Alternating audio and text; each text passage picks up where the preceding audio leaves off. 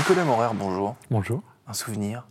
De jeux vidéo auquel vous étiez particulièrement accro, peut-être un souvenir d'enfance, qui est la préhistoire du, du- du jeu vidéo avec une console aujourd'hui totalement surannée. Je, vous- je vous écoute. On peut faire ça. ouais. Mon, mon premier souvenir, tout simplement, c'est j'ai eu pour mon anniversaire de mes 6 ans, je crois, ou 7 ans, je ne sais plus, la Game Boy avec Tetris. Donc là, on fait vraiment dans l'ancien. Et euh, j'y ai beaucoup, beaucoup joué. Et je pense que c'est un jeu qui ne se démode pas, mais c'est un peu lointain Pas maintenant. en couleur en plus à l'époque. Ah non, non, la Ouais, première Game Boy, mais- tout ce qu'il y a de plus noir et blanc. Donc l'inverse, aux antipodes de Candy Crush, etc., avec toutes les boules de toutes les couleurs, etc. Qui est... Ça remonte un petit peu.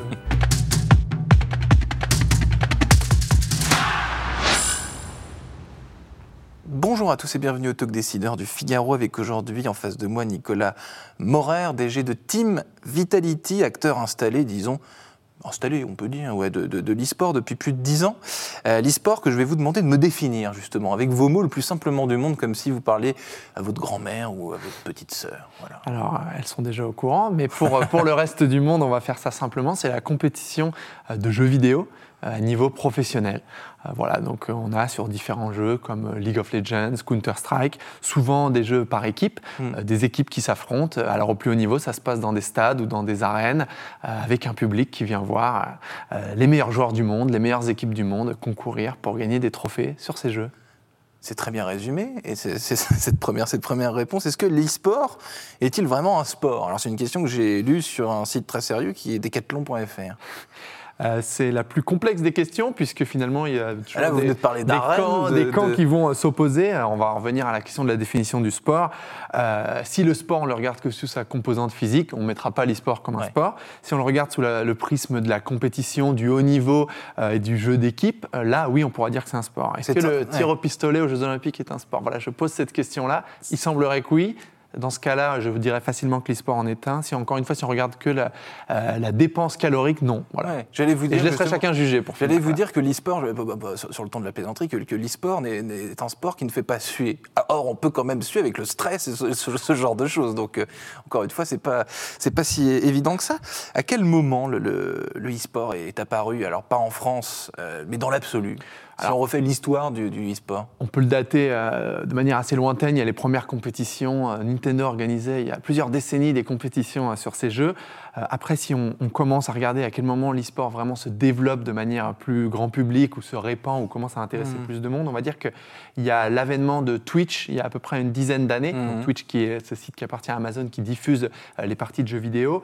Et il y a en même temps euh, Riot Games, l'éditeur de League of Legends. Euh, c'est- l'avènement de Twitch et le développement de League of Legends. Donc ça, il y a une dizaine, entre 10 et 15 ans, on fait exploser l'e-sport, mais on peut remonter un peu plus loin. Et le premier jeu vraiment euh, qui marque le développement d'e-sport, c'est StarCraft en Corée. Donc euh, un, jeu, euh, un jeu de stratégie en temps réel, un peu sur le modèle d'un Age of Empires. Voilà. Et puis, et une histoire de masse aussi, j'imagine, c'est que euh, sur- jouer à Mario Kart en, en réseau, c'est de l'e-sport, ça, ça, a quelques, ça a quelques années, mais on peut jouer avec une dizaine de, de personnes. Là, on parle de vraiment beaucoup de monde, quoi. On parle d'énormément de monde et puis on parle surtout de jeux euh, extrêmement techniques et complexes à appréhender. Où, euh, Avec des règles très complexes. Pas de- forcément la complexité des règles, mais en tout cas un, vrai palier de niveau. Et par exemple, je prendrai l'exemple de League of Legends. Il y a à peu près 2 millions de joueurs qui jouent en partie classée en Europe. Mhm. Et les professionnels, là-dedans, c'est entre 50 et 200 joueurs qui sont les tout meilleurs, donc le, tout le haut de la pyramide. Quoi. Comme en sport, il y a vraiment une gradation des Mhm. niveaux. Et l'e-sport, quand on parle de l'e-sport professionnel là, qui nous concerne, c'est vraiment les meilleurs des meilleurs sur un jeu donné. Voilà. Et l'e-sport, comme le sport, pour le coup, pour devenir le meilleur des meilleurs, il faut beaucoup s'entraîner, j'imagine. Il n'y a pas euh, Il faut- une espèce de, de- comment dire, de, de personne qui arrive là et qui gagne tout alors qu'il ne s'est jamais entraîné. Ça Il y a les pas. deux, c'est-à-dire Ouais. comme en sport ou comme dans beaucoup d'activités, il y a une composante de talent inné. Ça, c'est indéniable. On a des joueurs Ah oui. de 13 ans, 14 ans, ils touchent au jeu, ils sont déjà incroyablement doués. Euh, Moi, je pourrais m'entraîner énormément, j'arriverai jamais à leur cheville. Je suis un joueur du dimanche. Euh, donc, il y a cette composante de talent. Mais bon, pour arriver tout en haut, le talent seul ne suffit pas. Après, c'est énormément de travail individuel, collectif, d'entraînement. Mais euh, vraiment, comme le haut niveau dans énormément de domaines, il faut combiner ces deux aspects. voilà. Pas de Alors- secret. Est-ce que vous, vous êtes tombé dans la marmite dans une certaine mesure? Vous m'avez un peu dit que oui en me racontant votre, votre enfance, mais à quel moment vous vous êtes dit je vais en faire mon métier quoi? À quel moment vous vous êtes dit il y a quelque chose à faire, euh, il y a un business, tout, tout, simplement. Bah, c'était un peu plus de 10 ans, donc moi j'étais sur l'aspect jeu vidéo un pur joueur du dimanche, encore une fois, j'aimais bien jouer, mais voilà, j'avais aucune prétention compétitive, ça n'a pas changé. mais j'ai rencontré dans mon ancienne vie de monteur vidéo ah. quelqu'un qui travaille avec moi, Fabien, et qui lui était bon, monteur le jour, mais manager d'équipe e-sport la nuit et le week-end et jour férié. C'est-à-dire que c'était son hobby. Manager, entraîneur d'équipe. Voilà, il avait été joueur, puis entraîneur, et puis il était passé euh, au management d'équipe. Euh, et lui, donc, c'était sa passion. Ça est toujours, 10 ans Il a plusieurs carrières, c'est ce que il, a, il a eu plusieurs carrières, et c'était une époque où l'e-sport n'était pas encore développé comme un vrai business. Là, on parlait vraiment d'un hobby, d'une passion qui commençait à bouillonner, à grandir. Et donc, je suis tombé, j'ai rencontré, j'ai découvert cet univers à ce moment-là.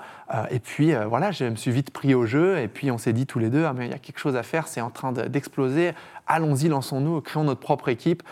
voilà, c'est ça, c'est le début de l'aventure. C'est le début de l'aventure, et au moment où vous, vous vous dites, effectivement, il y a un business, il y a quelque chose à faire, on voit à peu près les contours, mais on ne sait pas où est-ce que ça va nous mener exactement. Quand vous en parlez autour de vous, euh, je ne sais pas, à des entrepreneurs, à des investisseurs potentiels, qu'est-ce qu'on vous dit? On vous dit vous êtes totalement dingue. Euh, Personne n'y comprenait grand-chose. Personne n'y Pour être franc, euh, ça a changé, c'est-à-dire que bon, il y a encore des gens qui peuvent être réticents ou ne pas connaître, mais on en a entendu parler de plus en plus. Il y a eu des reportages, que sais-je. On, a, on mhm. voit qu'il y a des compétitions dans des stades, des arènes. Donc maintenant, on va dire que c'est un peu mieux compris. À l'époque, les, arènes, je, vous coupe sinon je vais oublier. Les arènes, les stades, cette, ce truc un peu grandiose, est-ce que ça contribue symboliquement au côté sérieux de la chose? Parce qu'on se dit, si on remplit des stades avec l'e-sport, forcément, c'est que c'est important. Bien sûr, ça crédibilise à fond. Euh, d'ailleurs, pour on parlait d'investisseurs, on peut parler aussi de sponsors, de partenaires. On aura beau en parler, ça restera théorique. On emmène ces mêmes personnes euh, dans un stade de 20 000, 30 000, 40 000 personnes et on voit euh, d'abord un match incroyable sur les écrans avec une mise en scène incroyable euh, et on voit des, fans dans tout le stade qui vont se prendre de passion, supporter leur équipe, tout de suite ça crédibilise et ça permet de comprendre de manière accélérée.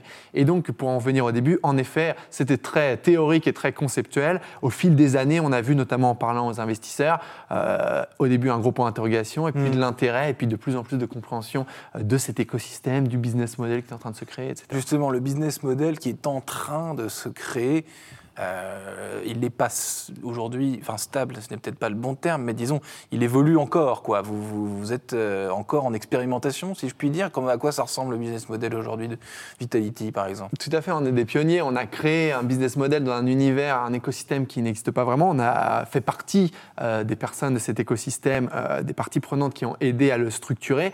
Aujourd'hui, Team Vitality, on se définit très simplement comme un club d'e-sport, sur le modèle d'un club de sport, donc avec des joueurs sous contrat, on a différentes équipes qui participent à des compétitions. Des maillots, des produits Maillots avec des partenaires, donc des marques qui viennent devenir sponsors de Team Vitality. On vend des maillots à nos fans. Est-ce que ce sont les mêmes sponsors que, que, pour du, sport, si je puis dire, ou alors l'e-sport, peut-être plus des marques de tech, peut-être alors, euh, on retrouve une partie des mêmes sponsors, voilà, mais on a aussi euh, des marques qui particulièrement veulent s'adresser à une audience plus jeune. Et, là-dedans, l'e-sport est extrêmement intéressant pour ces marques-là, puisque ça permet de toucher une audience plus jeune, on le sait, on a un peu cette ancienne de, jeunes qui ne regardent plus la télévision ou beaucoup moins, donc il faut aller les chercher sur d'autres médias.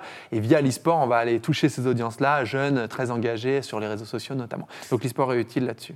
Donc c'est générationnel, c'est-à-dire qu'il y a très peu de joueurs seniors dans, les équipes. Alors, alors euh, d'abord, c'est un univers extrêmement compétitif, euh, donc on est vite déclassé. Euh, il y a très vite les petits jeunes qui tapent à la porte et donc finalement passer allez, maintenant, on va dire que ça va jusqu'à 30 ans, mais il y a peu de joueurs qui font une carrière au-delà de 30 ans, premièrement. Mhm. Par contre, sur l'audience, maintenant, des audiences qui ont grandi avec l'e-sport aussi et qui vieillissent, c'est-à-dire qu'on euh, peut commencer à rentrer dans l'e-sport assez jeune, mais en vieillissant, il n'y a pas un âge limite ou un âge de péremption. Mhm. On ne se dit pas, ah ça y est, j'ai 40 ans, j'arrête. Donc euh, c'est d'ailleurs intéressant pour nous, puisque euh, ces audiences qui sont rentrées jeunes continuent à nous suivre, mhm. mais on a beaucoup de nouveaux entrants en bas de la pyramide d'âge qui regardent. Donc on a une belle croissance devant nous dans le secteur. Est-ce qu'on peut aussi comparer l'e-sport avec je parallèle avec les maillots. Euh, est-ce qu'on peut parler de mercato? Est-ce qu'on peut être transféré vers une autre équipe pour des sommes euh, correctes? Ah bah, Plus que correctes, parfois euh, assez impressionnantes. Il y a eu beaucoup de transferts en e-sport qui ont dépassé le million d'euros. Donc là, on parle. Alors, c'est pas encore le football, on ne se parle pas de dizaines, voire de centaines, mais on se parle. Il n'y a pas le, Kylian Mbappé. Il y a absolument des Kylian Mbappé d'e-sport à leur échelle, mais maintenant, le montant des salaires qui peuvent en effet dépasser le million d'euros, le montant des transferts sont extrêmement significatifs. Et D'ailleurs, bon, on ne comparera pas aux chiffres du football, qui est euh, un hmm. ovni qui est à part, mais euh, l'e-sport, en termes de business, c'est déjà plus gros que pas mal de sports euh, traditionnels. Hmm. Euh, et, ça répond aux mêmes mécaniques pardon, de transfert, de fenêtres, de joueurs qui vont signer trois ans dans un club, mais qui finalement vont aller dans un autre. Et il y a toute cette course au talent que vont se faire les clubs. La course au talent est partout dans les entreprises, sur les, terrains, sur les terrains d'e-sport, euh, sur lesquels une compétition mondiale a lieu en mai, à Paris. Euh, c'est autant d'effervescence, vous diriez, que la Ligue des Champions ou la Coupe du Monde. comment est-ce qu'on prépare un événement pareil?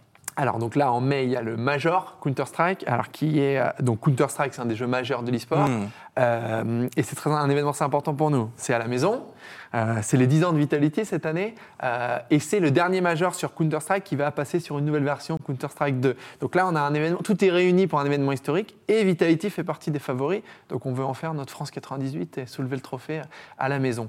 Comment on s'y prépare? Alors il y a toute la préparation technico-tactique, je dirais, avec les coachs, euh, les analystes, tout ce qui va vraiment trait à la performance. La préparation mentale, psychologique. Exactement, et c'est surtout que c'est des composantes extrêmement importantes dans l'e-sport, donc il n'y a pas la dépense physique, par contre il y a une communication constante de cinq joueurs. C'est-à-dire, comme on n'est pas en train de courir, eh ben, on peut se parler en e-sport pratique. Et donc, l'aspect communication entre les différents joueurs d'une équipe, la tactique, euh, ajustement en temps réel, euh, sont des composantes très importantes. Donc, il y a toute cette préparation-là. Mmh. Puis, il y a le club qui se prépare à cet événement sur euh, le marketing, évidemment le, merchandising avec le maillot du major, tous les contenus qu'on va faire, toutes nos équipes qui sont là prêtes à, suivre nos joueurs pour ce grand moment. Quoi, Nicolas Maurer, il nous reste une minute trente. L'ambition du gouvernement, j'ai vu, donc encore une fois, qui montre que c'est un sujet sérieux. Euh, pour 2025, donc 2025, en grosso modo, c'est demain, euh, c'est de faire de la France le leader européen du, du, e-sport. C'est une très saine ambition qu'on soutient évidemment. D'abord, euh, on, a Vitality en France qui est donc le leader français, mais surtout un champion international. Voilà, on fait partie des, des plus grandes équipes mondiales. Combien il y a de champions français euh, bah, Vraiment Team Vitality, euh, qui à part des autres clubs, bon là on se jette un peu des fleurs, mais on est vraiment la seule équipe française qui est dans les ligues majeures internationales, donc euh, Ligue européenne sur League of Legends, les compétitions mondiales de Counter-Strike, de mmh. Valorant, voilà. Et après, en France, sinon, je dirais qu'il y a une dizaine de clubs professionnels qui jouent notamment dans le championnat de France de League of Legends. voilà. Donc c'est très sérieux. C'est très sérieux et on espère fêter nos 10 ans en soulevant le trophée du Major à l'Accor Hotel en mai. Fêtez vos 10 ans à l'Accor 10 ans, c'est cet été euh, en août. Voilà. Et ramener la coupe à la ramener maison. la coupe à la maison, il suffira de traverser la rue, c'est pas très loin. Nicolas Morer, DG de Team Vitality, merci infiniment bah, d'avoir répondu à mes questions pour le Talk Décideur. Je vous souhaite une bonne route et une bonne compétition. Merci beaucoup.